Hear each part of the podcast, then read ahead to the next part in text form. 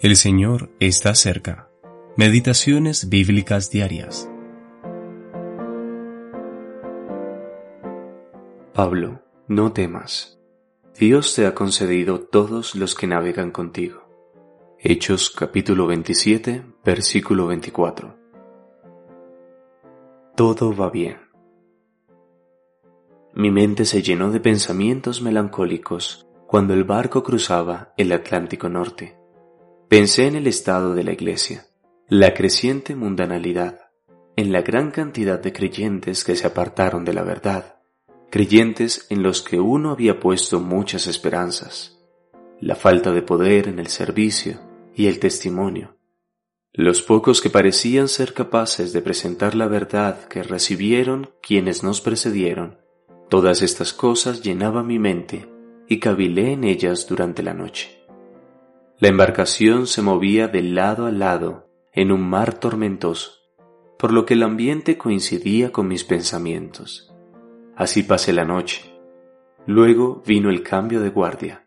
El turno de la medianoche fue reemplazado por el turno de la mañana, y cuando sonó la campana, se oyó la voz del oficial a cargo.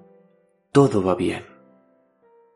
La nave continuó balanceándose y balanceándose y la oscuridad parecía ser más profunda que antes.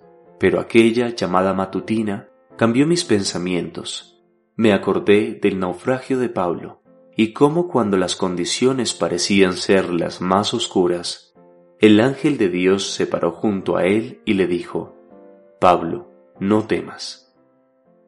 El barco en el que Pablo estaba se hizo trizas, pero todos los pasajeros llegaron a tierra a salvo y me parecía que este episodio, relatado divinamente en la palabra, tenía un significado profético. Toda organización humana fallará, pero la obra de Dios siempre permanecerá, y todos aquellos que, por la gracia de Dios, hayan sido tocados por su Espíritu y traídos a Cristo, llegarán a salvo a la patria celestial. Este fue un tema conmovedor, y mientras lo meditaba, mi corazón se animó, pues el alegre todo va bien resonó en mi alma. Sabía, por supuesto, que no podía esperar que las cosas mejoraran, porque los malos hombres y los engañadores irán de mal en peor. Segunda de Timoteo capítulo 3 versículo 13.